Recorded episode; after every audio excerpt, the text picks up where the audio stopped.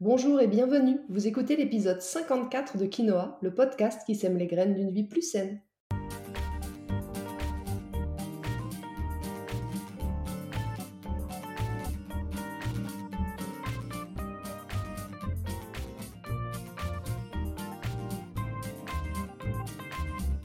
Je suis Julie Coignet, naturopathe et coach santé. Ma mission à travers ce podcast est de vous aider à retrouver ou à garder la santé en adoptant de nouvelles habitudes de vie plus saines et équilibrées. Chaque semaine, le jeudi, je vous propose de parler bien-être, forme et santé naturelle de façon simple et positive pour vous aider à reprendre votre santé en main. Dans ce 54e épisode de Quinoa, j'ai l'immense plaisir de recevoir une experte pour nous parler des perturbateurs endocriniens. Pourquoi nous en parlons de plus en plus? Qui sont-ils? Où les trouve-t-on? Quels sont leurs effets sur notre santé et comment les éviter au maximum? On vous explique tout ça dans cet épisode. Mais avant d'entrer dans le vif du sujet, comme chaque semaine maintenant, je voudrais sincèrement remercier toutes celles et ceux qui prennent quelques minutes de leur temps pour me laisser 5 étoiles et un petit commentaire sur iTunes. J'ai vraiment besoin de ce soutien, de votre soutien pour poursuivre le podcast. C'est rapide pour vous si vous écoutez déjà sur iTunes, mais c'est aussi possible si vous écoutez Quinoa sur une autre plateforme. Il vous suffit d'ouvrir iTunes depuis votre ordinateur, puis de laisser 5 étoiles et un petit commentaire. Ça permet à mon podcast, à votre podcast, de perdurer, de gagner en visibilité et de voyager toujours plus loin. Un merci tout particulier cette semaine à Marine qui dit Une vie plus saine et mieux éclairée. Merci Julie de nous éclairer sur divers sujets très intéressants qui nous touchent toutes et tous à un moment de notre vie. Je trouve toujours des petites clés dans ces épisodes qui m'aident au quotidien. Au plaisir de vous suivre ici et sur le blog. Merci beaucoup Marine. Allez, c'est parti pour l'épisode du jour. Cette semaine, j'ai l'immense joie et l'honneur même de recevoir Isabelle Douminck pour nous éclairer sur le vaste sujet des perturbateurs endocriniens. Isabelle, qui a longtemps été journaliste pour différents médias, dont Un long moment pour la marche du siècle sur France 3, est aujourd'hui naturopathe et auteur de plusieurs ouvrages, dont celui qui m'a donné l'idée et l'envie de la recevoir aujourd'hui sur le podcast. Cet ouvrage, c'est J'évacue les perturbateurs endocriniens, c'est parti, aux éditions Jouvence.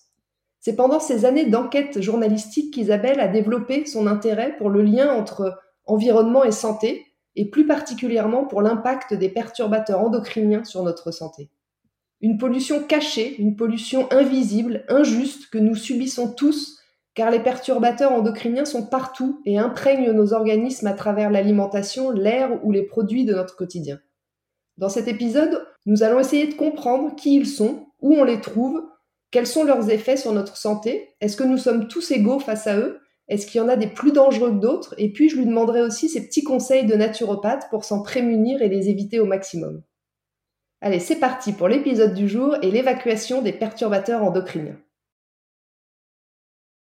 Bonjour Isabelle, merci d'avoir euh, accepté mon invitation sur le podcast Quinoa. Je suis ravie de vous recevoir aujourd'hui. Pour débuter peut-être cette conversation, est-ce que vous pourriez commencer par nous expliquer comment votre parcours professionnel vous a amené à vous intéresser de plus près à ces petits perturbateurs endocriniens dont on va parler aujourd'hui? Absolument. Bonjour Julie. Bah, écoutez, je suis ravie de votre invitation. C'est toujours un plaisir de, de parler de ce sujet-là qui préoccupe euh, pas mal de monde. Alors moi, je me suis intéressée aux perturbateurs endocriniens d'une façon indirecte au début, en faisant un reportage euh, pour l'émission Thalassa sur les poissons dans l'estuaire de la Seine et sur leur pollution. Et donc on était euh, en 2007-2008. Et là, en fait, le constat des scientifiques à l'époque, c'était des changements de sexe, euh, des problèmes de reproduction, etc.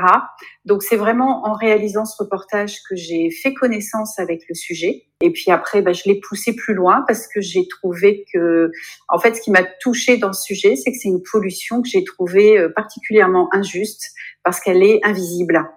Et je me suis dit, euh, mince, même moi, en regardant un peu quels étaient les polluants, j'ai commis plein d'erreurs avec mes enfants.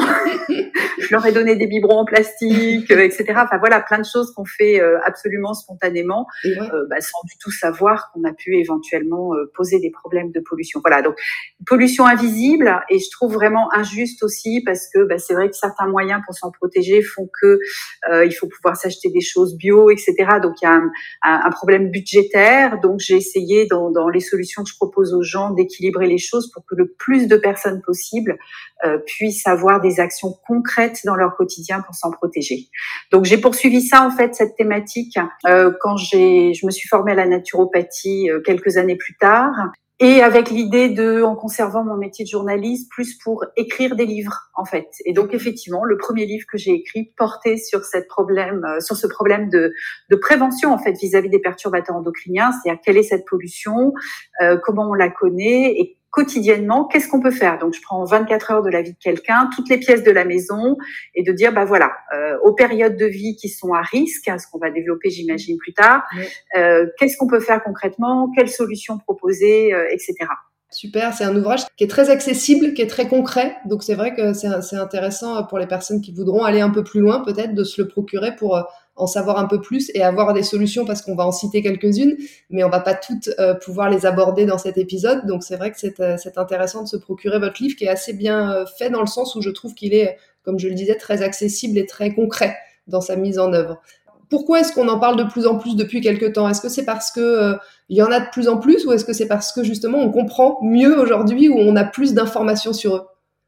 Oui, c'est ça, c'est la deuxième, euh, la deuxième raison que vous évoquez, c'est-à-dire qu'en fait, c'est une pollution qui a été découverte dans les années 60, qui a été concrétisée avec le terme perturbateur endocrinien en 1990. Ah Donc en fait, à, à l'aune des scientifiques, c'est hier, c'est quelque chose de très récent, mm. alors que c'est une complexité folle.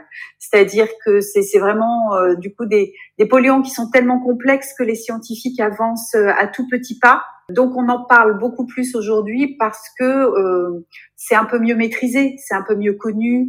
Euh, il y a des législations qui se mettent en place, euh, il y a de l'information citoyenne comme on fait là, comme font beaucoup d'associations de défense de l'environnement qui ont été très très moteurs dans les décisions aussi législatives de protection du citoyen. Mhm. Donc voilà, donc on en parle plus parce qu'on se rend compte que c'est une des raisons dans euh, des pathologies qu'on dit toujours multifactorielles, c'est-à-dire des pathologies qui ont des causes environnementales et les perturbateurs endocriniens sont un de ces éléments, sont une de ces causes. On peut pas tout leur mettre sur le dos, mais malheureusement, ils font partie en fait euh, du déclenchement d'un certain nombre de problématiques qu'on diagnostique aussi mieux. Hein. je pense à l'endométriose ou le syndrome des ovaires polykystiques, etc. Mhm. Tous les problèmes de fertilité dont on entend parler aujourd'hui, ce sont des choses dans lesquelles les perturbateurs, enfin la, la comment dire, l'imprégnation que l'on a aux perturbateurs endocriniens fait partie du problème, même si c'est pas euh, la seule la raison. Seule, bien sûr. Alors concrètement, qu'est-ce que c'est un perturbateur endocrinien? Alors un perturbateur endocrinien, c'est une molécule euh, qui va perturber notre système hormonal. Elle va le perturber dans le sens où elle va altérer sa communication. Notre système hormonal dans notre corps, c'est euh, il produit des, des organes qu'on a, des euh, la thyroïde, les hormones de la reproduction, le pancréas, etc. On a des organes qui fabriquent des hormones. Ces hormones sont des messagers qui vont donner une information aux cellules de notre organisme. Et les perturbateurs endocriniens, en fait, c'est des molécules chimiques qu'on va euh, avoir dans notre organisme, soit parce qu'on va les respirer, euh, soit parce qu'on va les ingérer par, euh, par l'alimentation, par l'eau, soit parce qu'on va se les mettre sur la peau. Et en fait, ils viennent leurrer l'organisme, c'est-à-dire qu'ils imitent, ils ressemblent à des vraies hormones ou à des vraies informations hormonales. Et donc, le corps réagit à ça, pensant que c'est un messager hormonal, alors qu'en fait, non, pas du tout.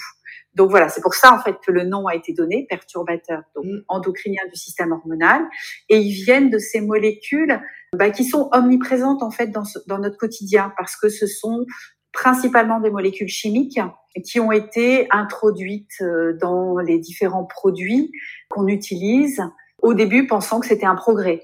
On est sur euh, les pesticides, euh, donc sur euh, les changements dans l'agriculture dans les années 70-80.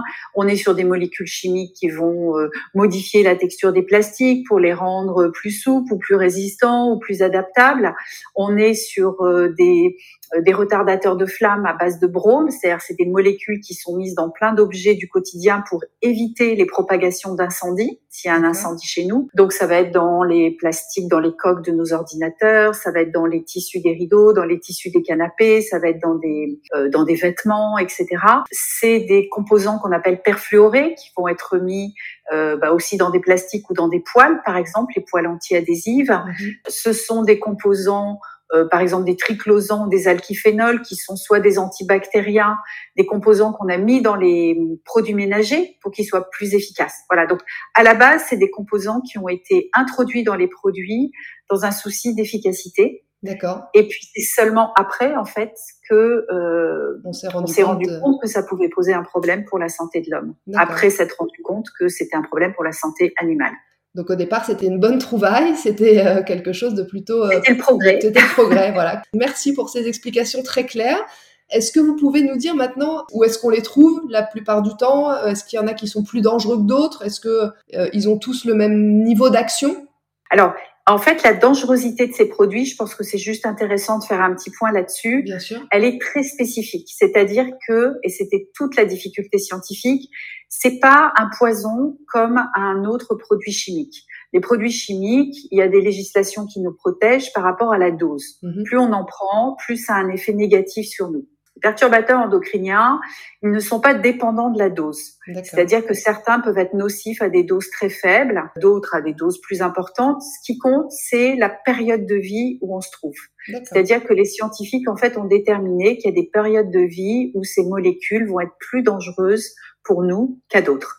Ces périodes de vie, c'est celles où le balai hormonal est hyper important. Mhm. Donc, on est autour de la conception. Donc, la conception, la grossesse, les deux premières années de la vie de l'enfant. Ensuite, on arrive à la, à la période de la puberté, puisque mhm. là aussi, il y a un jeu hormonal qui se, qui se met en place.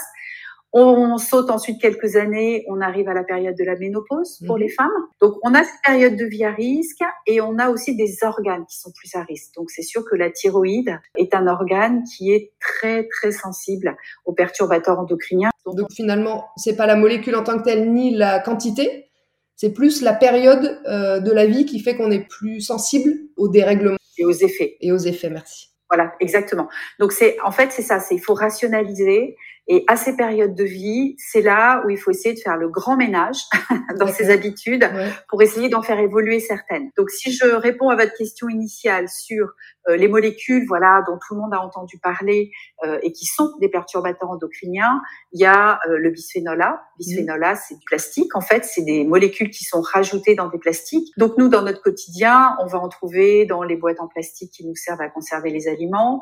Il va y en avoir aussi dans les résines qu'on met dans à l'intérieur des canettes ou des boîtes de conserve. On va en trouver aussi dans les bouilloires, par exemple, les bouilloires en plastique. Voilà, dans ces éléments-là. Dans les biberons aussi, on en a beaucoup parlé. Euh, hein, ça a été la première interdiction hein, dans les années 2010 de les interdire dans les biberons. La mauvaise nouvelle à ce sujet, c'est qu'on les interdit, on autorise une molécule différente, donc en l'occurrence le bisphénol S ou F, pour le remplacer, et puis quelques années plus tard, on s'aperçoit avec les études qu'ils ont les mêmes effets nocifs sur le système hormonal. Donc le plastique, euh, il y avait une grande pub dans les années 80 ou 90 qui disait le plastique c'est pas fantastique. Donc clairement le plastique c'est vraiment dans ces périodes de vie à éviter. Donc, euh, on utilise du verre pour euh, les biberons, pour euh, stocker ses, aliments dans son frigo ou les faire réchauffer. On évite les boîtes de conserve, les canettes. Et bah, la vieille bouilloire en plastique, on va la remplacer par une bouilloire en inox. Voilà, ça, c'est des molécules, c'est des matériaux inertes. Le verre, l'inox, l'acier, la fonte pour les poils, c'est des, des matériaux sur lesquels il n'y aura pas de transfert, il n'y aura pas de migration d'un produit chimique vers les aliments euh, qu'on peut ingérer ou les boissons C'est déjà des, bons, des bonnes astuces, des bons conseils déjà pour euh, essayer de, de s'en prémunir, effectivement. Tout à fait. Ensuite, il y a les phtalates dont on entend beaucoup parler aujourd'hui, euh, mhm. probablement par rapport notamment aux problèmes de fertilité, notamment chez les hommes. Les phtalates, c'est aussi, ça concerne aussi les plastiques. Là, c'est des matières qui vont permettre d'assouplir des plastiques. On va les trouver euh, beaucoup dans nos usages quotidiens. Une toile cirée, un rideau de douche, tous les plastiques un peu durs qu'il y a dans une voiture, par exemple, les valises dures en plastique, les tuyaux en PVC, les sols en linoléum. Euh, voilà, des choses comme ça. Donc là, c'est des molécules en fait qu'on va ingérer par l'air euh, et puis aussi qui vont, souvent ce sont des molécules en fait qui sont volatiles et qui retombent dans les poussières domestiques et qui peuvent retomber à l'extérieur en fait et se, on les retrouve dans la chaîne alimentaire.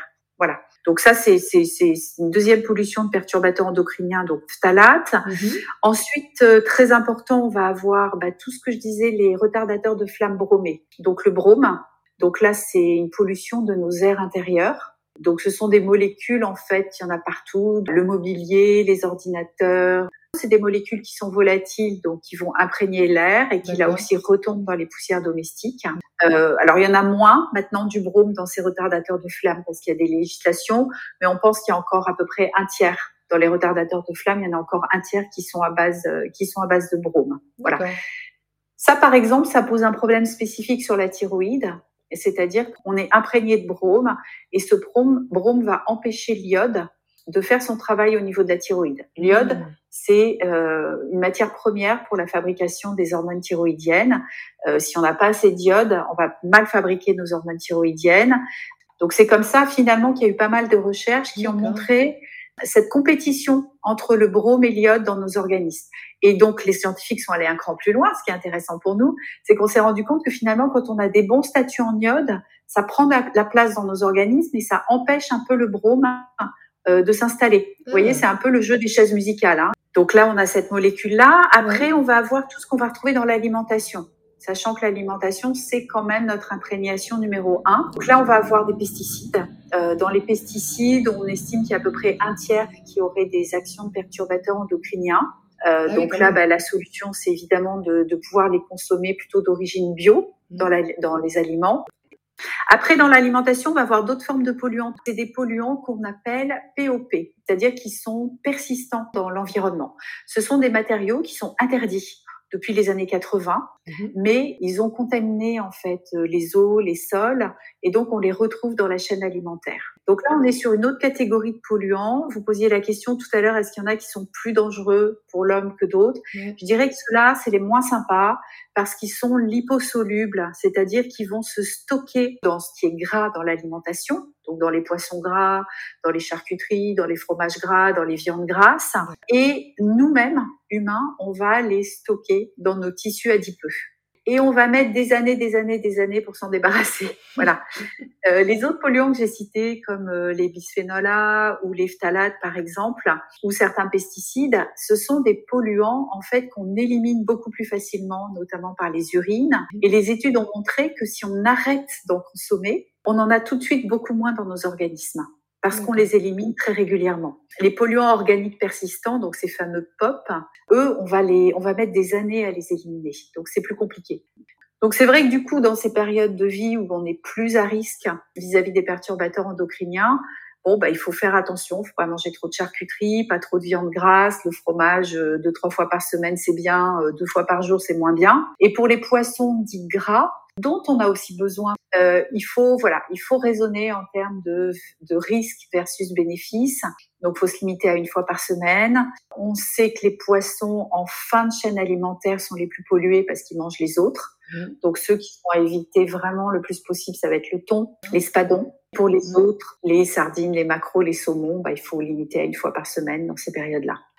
Du coup, une question me vient. Comment est-ce qu'on sait si on est euh, touché par euh, ces fameux perturbateurs endocriniens? Est-ce qu'on part du principe que on est forcément impacté ou est-ce qu'on a des moyens aujourd'hui de dépister les perturbateurs endocriniens qui peuvent nous toucher? Alors, bah, je vais faire économiser un peu d'argent aux gens. On est tous imprégnés. Peut pas y échapper. C'est comme ça. Ça fait partie euh, de notre environnement. Donc, il y a des analyses qui existent. On peut le faire sur les cheveux. Il y a des analyses de sang, etc., euh, qui existent. Après, il y a des analyses qui sont intéressantes à faire éventuellement sur la pollution de son air intérieur. Et à ce moment-là, euh, prendre des mesures encore plus spécifiques pour euh, aérer son intérieur vraiment deux fois dix minutes par jour, euh, quel que soit le temps. Hein. Mais bon, c'est malheureusement qu'on est tous imprégnés. Donc du coup, c'est pour ça que c'est ce que je disais tout à l'heure. La période de conception, c'est le bon moment en fait pour changer ses habitudes de vie. Concrètement, qu'est-ce qu'on peut faire? On a compris ce que c'était, on a compris où on pouvait les trouver, on a compris l'impact sur notre santé à différents moments de notre vie. Comment euh, simplement au quotidien éviter au maximum les perturbateurs endocriniens? Et puis peut-être aussi comment est-ce qu'on peut essayer de les éliminer au mieux? Alors on va commencer par les astuces. Les astuces c'est alimentation, euh, j'essaye de manger bio le plus possible, tout ce qui est fruits, légumes, légumineuses, c'est-à-dire légumes secs et céréales complètes. Euh, le poisson, les poissons dits gras, sardines, maquereaux, saumon, une fois par semaine, pas plus. Euh, le fromage, je limite à deux, trois fois par semaine. Charcuterie, viande grasse, euh, le moins possible.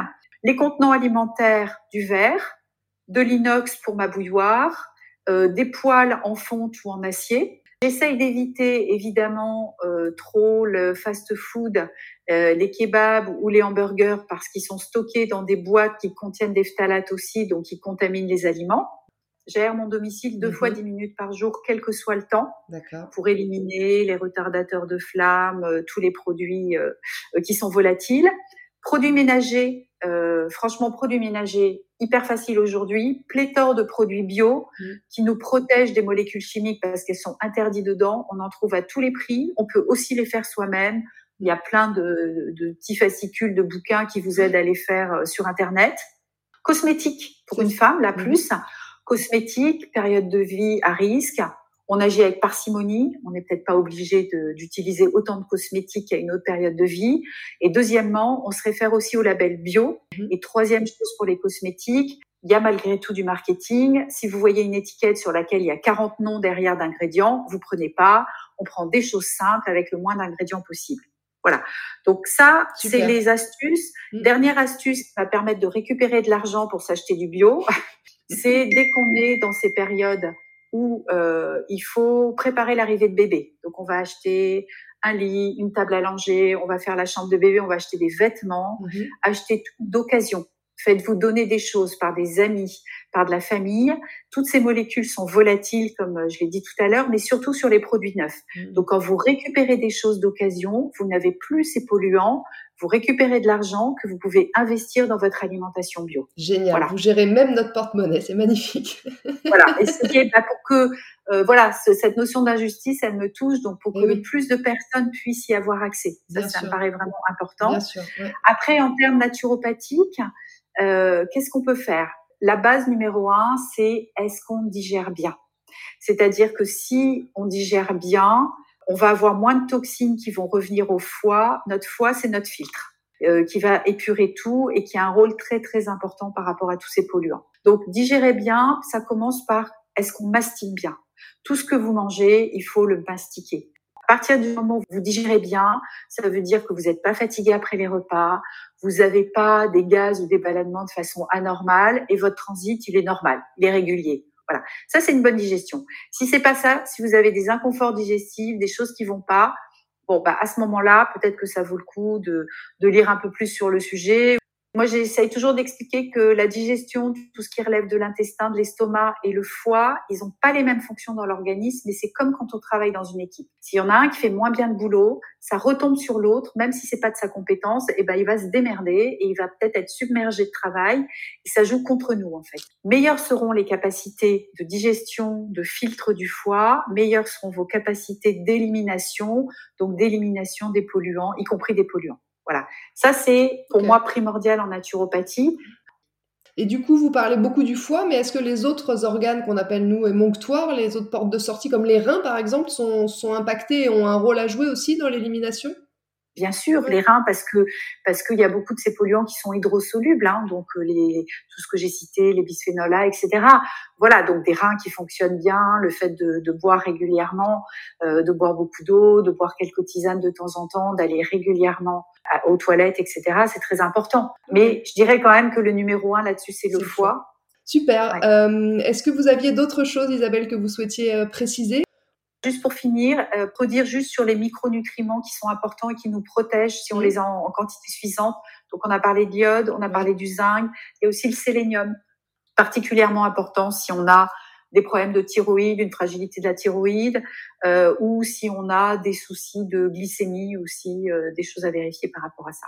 Super, merci beaucoup. On est maintenant beaucoup plus avertis et beaucoup plus conscients de l'impact de ces perturbateurs endocriniens sur notre santé, surtout à certaines périodes de notre vie, on l'a bien compris. Merci beaucoup Isabelle. J'invite tout le monde à se procurer votre ouvrage euh, qui est super et plein de bonnes astuces et qui peut permettre euh, à ceux que ça intéresse d'aller un peu plus loin sur le sujet. Merci à vous et puis euh, à bientôt.